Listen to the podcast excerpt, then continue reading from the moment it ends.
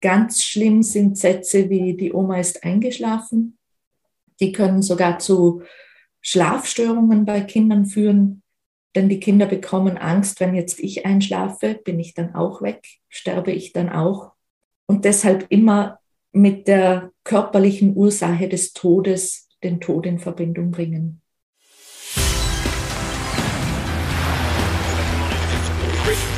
Gut zu wissen, der Erklärpodcast der Tiroler Tageszeitung. Hallo und herzlich willkommen zu einer weiteren Folge von Gut zu wissen. Ich bin Vanessa Grill und ich möchte heute mehr darüber erfahren, wie Kinder trauern. Die erste Erfahrung mit der Vergänglichkeit des Lebens bleibt im Gedächtnis. Wie wir lernen, mit Tod und unserem Schmerz umzugehen, begleitet uns unser ganzes Leben.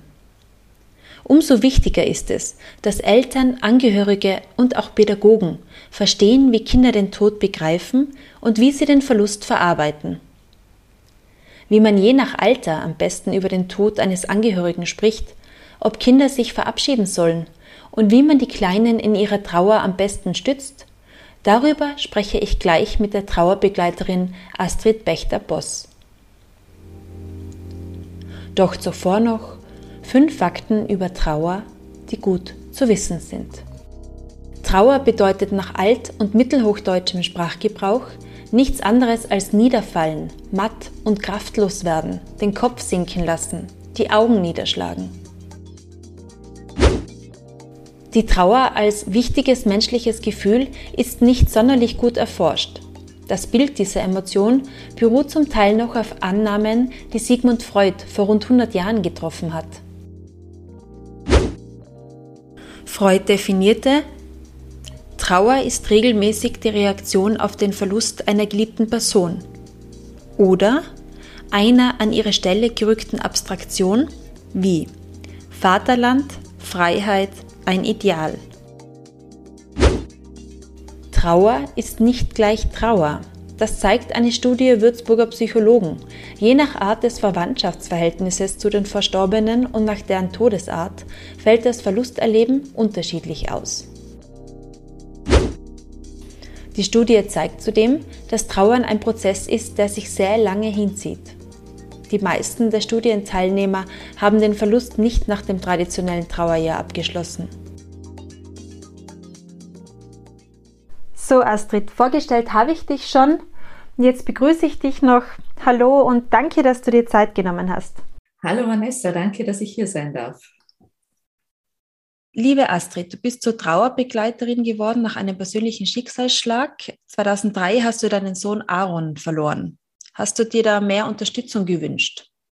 Ja, auf jeden Fall. Damals war kaum ein Angebot da. Wenn, dann waren es Angebote, die verschiedenste Trauerfälle betrafen, aber nicht die Trauer um ein Kind im Speziellen und das hätte ich mir damals gewünscht. Und dann hast du entschieden, dich selber in diese Richtung fortzubilden. Na, das war ein längerer Prozess. Zuerst ging ich eben durch die eigene Trauer.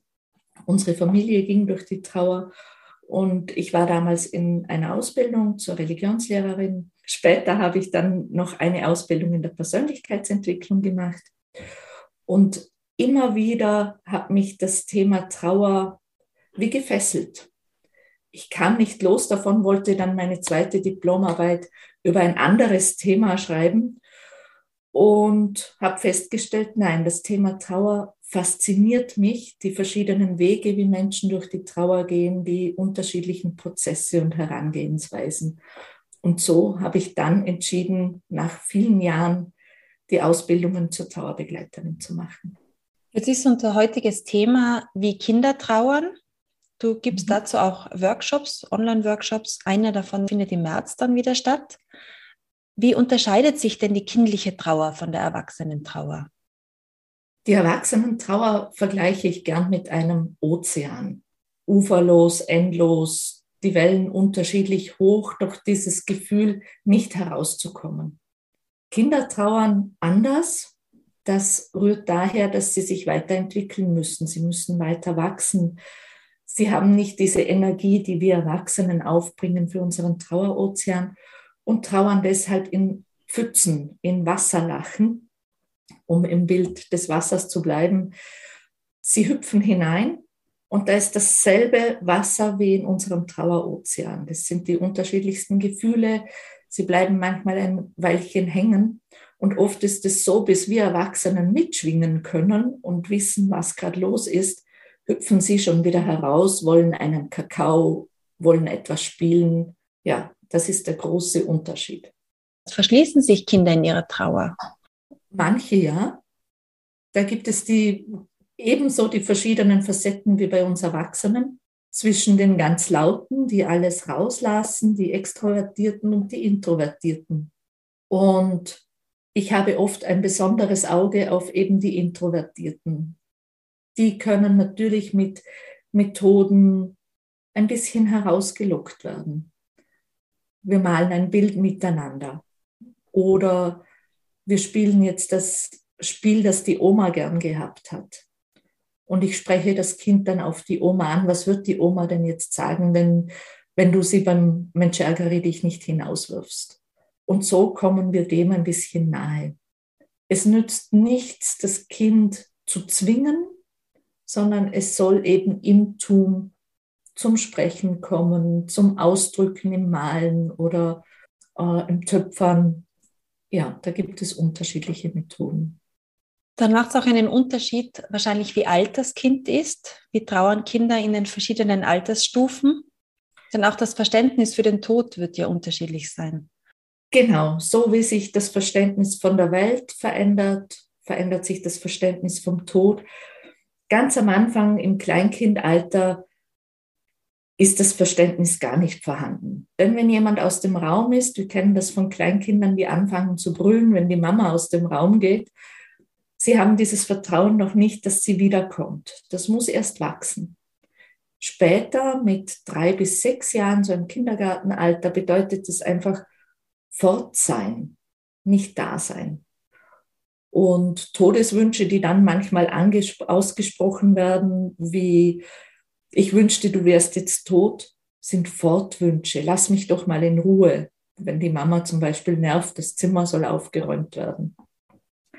Dann im Schulalter merken die Kinder ja, dass der Tod muss was anderes sein als das Leben, können es aber auch noch nicht einordnen. Sie haben immer noch das Gefühl, sie hätten die Macht über den Tod. Das spielen sie dann in ähm, Cowboy und Indianer spielen, Räuber und Gendarm. Jetzt bist du tot, jetzt bist du wieder lebendig. Sie haben auch eine sehr magische Vorstellung und da gilt es, die Kinder wirklich zu schützen. Es gab schon zu meiner Zeit dieses Spiel, wenn ich auf dem Zebrastreifen immer nur auf das Weiße drauf trete, dann wird die Prüfung gut gehen, dann wird dies oder jenes schön werden. Und das kann bei Kindern, die um einen Elternteil oder Geschwisterkind trauern, auch ganz intensiv sein, dass sie sagen, wenn ich immer nur auf das Weiße trete, dann kommt der Papa wieder zurück, dann kommt mein Geschwisterchen wieder zurück. Ja, dann wären wir so im Alter von neun bis zwölf Jahren. Sie wollen den Tod kognitiv verstehen. Sie stellen sehr sachliche Fragen, zum Beispiel auch erschreckende Fragen für uns Erwachsenen, wie es denn mit der Verwesung ist, ob die Haare noch wachsen nach dem Tod, wie denn das im Grab ist. Und dann so ab zwölf beginnt die Vorstellung so ähnlich zu werden wie bei uns Erwachsenen. Sie haben Angst vor dem Sterben, weniger vor dem Tod. Das Sterben, das vielleicht mit Schmerzen verbunden sein könnte. Das Unwohlsein bei der Frage, lieber eine Erdbestattung, werde ich da von den Würmern gefressen oder doch eine Kremierung, also ein Verbrennen, spüre ich das dann? Und es gibt da ja, die Frage so zwischen cool sein und der großen Verletzlichkeit, die dann da ist. Schuldgefühle sind ein großes Thema in dem Alter. Wir haben doch gerade noch gestritten, bin ich jetzt schuld? Und gerade wenn Elternteile sterben, fällt der Reibepunkt, der gerade in diesem Alter so wichtig ist. Und ältere Jugendliche, die vielleicht zum Studium schon ausgezogen sind, ziehen wieder nach Hause, um die Rolle des verstorbenen Elternteils zu übernehmen. Im Grunde könnte man sagen, ein Kind, das erlebt, dass ein Elternteil, ein Geschwisterkind stirbt, durchläuft die Trauer öfters, in jeder Altersstufe wieder, dementsprechend wie dann der Tod, das Leben vorgestellt wird. Wie soll man dann mit den Kindern auch wieder in der jeweiligen Altersstufe über den Tod sprechen? Ist es gut zu sagen, die Oma sitzt jetzt oben im Himmel auf einer Wolke und schaut auf dich herab. Sind so Bilder gut oder soll man die Wahrheit sagen, dass man es eigentlich nicht weiß?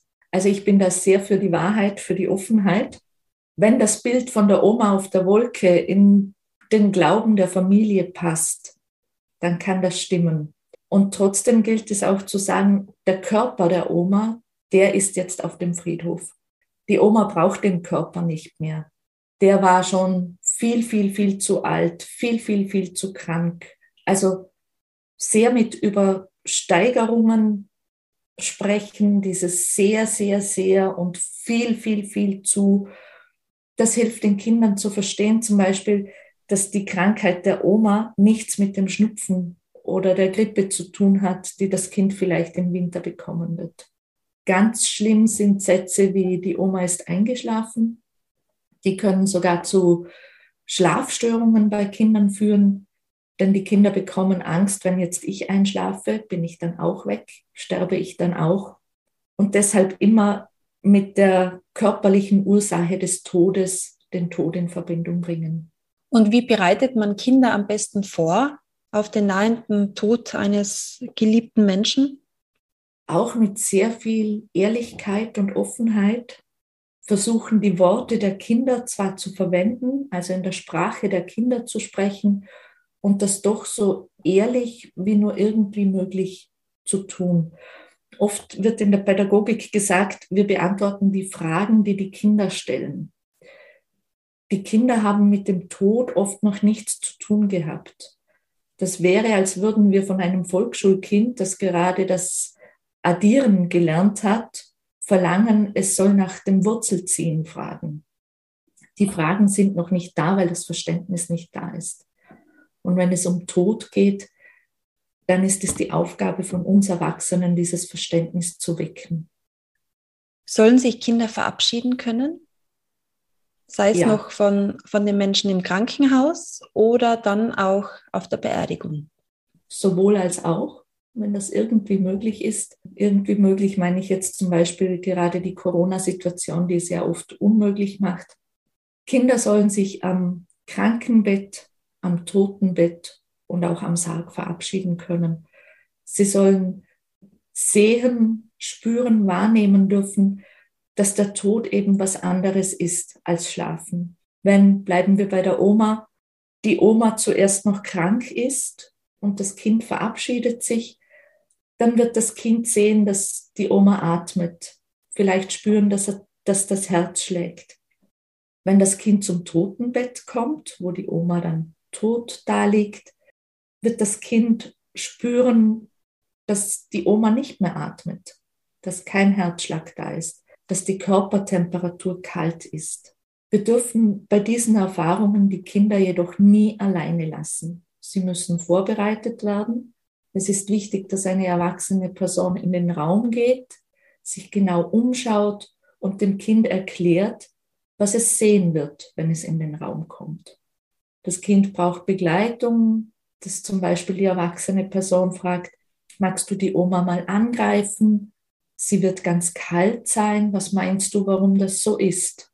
Und im Gespräch kommen wir dann darauf, dass eben durch das, dass das Herz nicht mehr schlägt, das Blut nicht mehr zirkuliert, auch die Körperwärme nicht mehr da ist.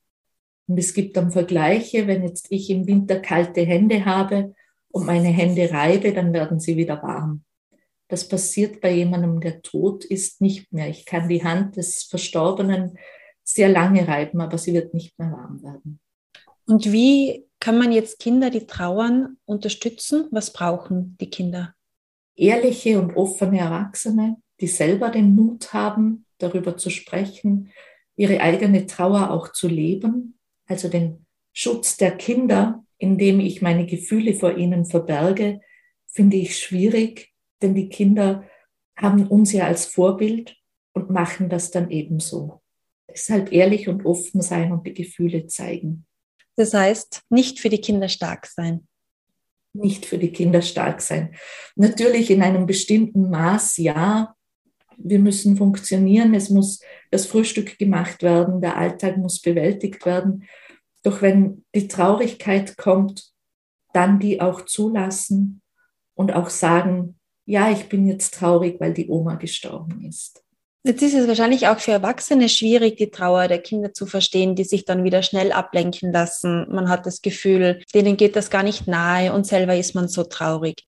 Ich denke am einfachsten, wenn wir das, was bei den Kindern gerade ist, wahrnehmen und annehmen, so wie es ist, sie in dieser Wasserlache begleiten und sie auch begleiten, wenn sie dann den Kakao wieder wollen den Konsens, dass wir Erwachsene so trauern wie die Kinder, den werden wir nicht finden. Das wird nicht funktionieren, beziehungsweise ich habe noch nie erlebt, dass es funktioniert. Die Kinder finden sich im Alltag vielleicht besser zurecht, weil viel Ablenkung stattfindet, aber es kommen dann Feiertage. Das erste mhm. Weihnachten ohne Oma, wenn wir bei der Oma bleiben, der Geburtstag der Oma, es kommen ja Feiertage auf einen zu, die, die dann nicht mehr im gewohnten Rahmen stattfinden und wo dann doch wieder alle traurig sind. Ist es da wichtig, dann spezielle Rituale einzuführen oder an diesem Tag auch ganz bewusst an diese Person zu denken? Ja, sowohl als auch, sowohl Rituale als auch das Gedenken. Wichtig ist es, miteinander dieses Ritual zu entwickeln. Nicht, dass die Mama ein Ritual entwickelt und über alle drüber stülpt, sondern das darf sich, ja, es darf sich wirklich entwickeln. Es muss nicht schon fix fertig da sein. Das Gedenken kann stattfinden, indem einfach eine Kerze aufgestellt wird. Vielleicht gibt es eine Oma-Kerze, die speziell für die Oma da ist. Vielleicht hat die Oma immer einen bestimmten Platz am Tisch gehabt.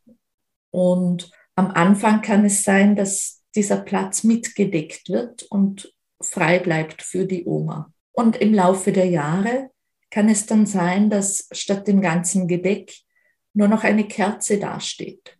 Auch da darf sich das entwickeln über die Jahre und verändern vor allem. Und das Miteinander herausfinden, was würde uns gut tun, das ist oft schwierig, denn ja in der Familie kommen viele zusammen und viele Bedürfnisse zusammen. Das ist das Besondere an der Familientrauerbegleitung, dass es da nicht um einzelne Personen geht, sondern eben um das ganze System. Und für alle soll was Passendes dabei sein. Manchmal dürfen Kompromisse gefunden werden und die dürfen nie so aussehen, dass eine Person keinen Anteil daran hat, sondern ein Miteinander geschehen soll. Ist es auch wichtig, den Kindergarten oder die Schule mit einzubeziehen, dass die auch speziell auf das Kind eingehen können? Auf jeden Fall. Die Information ist auf jeden Fall wichtig. Es macht einen Unterschied, ob das die Oma ist, die gestorben ist, die wir jetzt im Beispiel hatten, oder ob das ein Elternteil ist oder Geschwisterkind. Auch Geschwisterkinder, die vorgeburtlich sterben oder bei der Geburt sterben, sind wichtig. Und es braucht dort, besonders im Kindergarten, ganz viel und auch in der Schule, damit das Verständnis da sein kann. Denn Kinder verändern sich, wenn sie in der Trauer sind. Auch wenn sie eben aus der Pfütze, aus der Wasserlache heraus sind, werden sie wahrscheinlich anderes Verhalten an den Tag legen als davor. Und dass die Pädagoginnen und die Pädagogen das wissen und einordnen können, deshalb ist die Information auf jeden Fall wichtig. Und ich finde sogar die Schulung der Pädagoginnen und Pädagogen ist sehr, sehr wichtig. Werden die derzeit geschult? Gibt es da Programme? Ja, ich biete schulinterne Lehrerfortbildungen an. In der Ausbildung gibt es noch nicht viel, leider.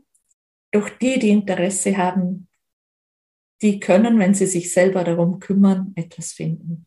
Wo findet man denn in der Trauer Hilfe jetzt als Familie, damit eben die Kinder auch gut äh, von außen unterstützt werden, wenn man selber jetzt vielleicht nicht so die Kraft dafür hat? Es gibt unterschiedlichste Organisationen. Natürlich biete ich Trauerbegleitung an für Familien, für Unternehmen und Institutionen, denn die Trauer zieht sich ja in alle Bereiche. Es gibt von der Caritas verschiedenste Angebote. Es gibt Rainbows, wenn Elternteile versterben und ich glaube sogar auch bei Geschwisterkindern. Es gibt mittlerweile einiges, was zu finden ist und ich bin überzeugt, dass für die meisten auch das Passende dabei ist. Astrid, dann sind wir fast am Ende angelangt.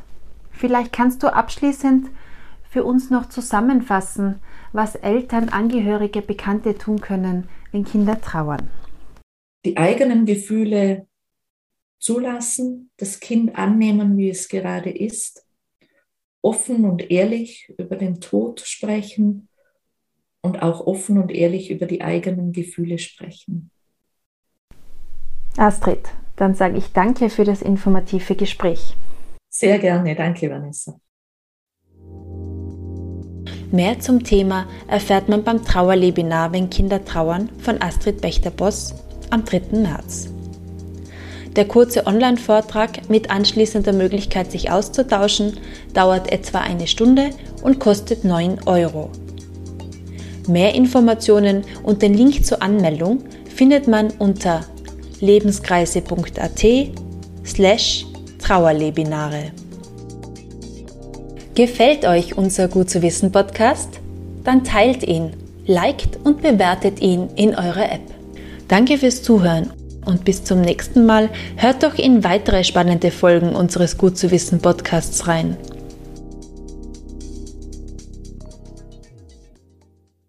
Das war Gut zu wissen, der Erklärpodcast der Tiroler Tageszeitung.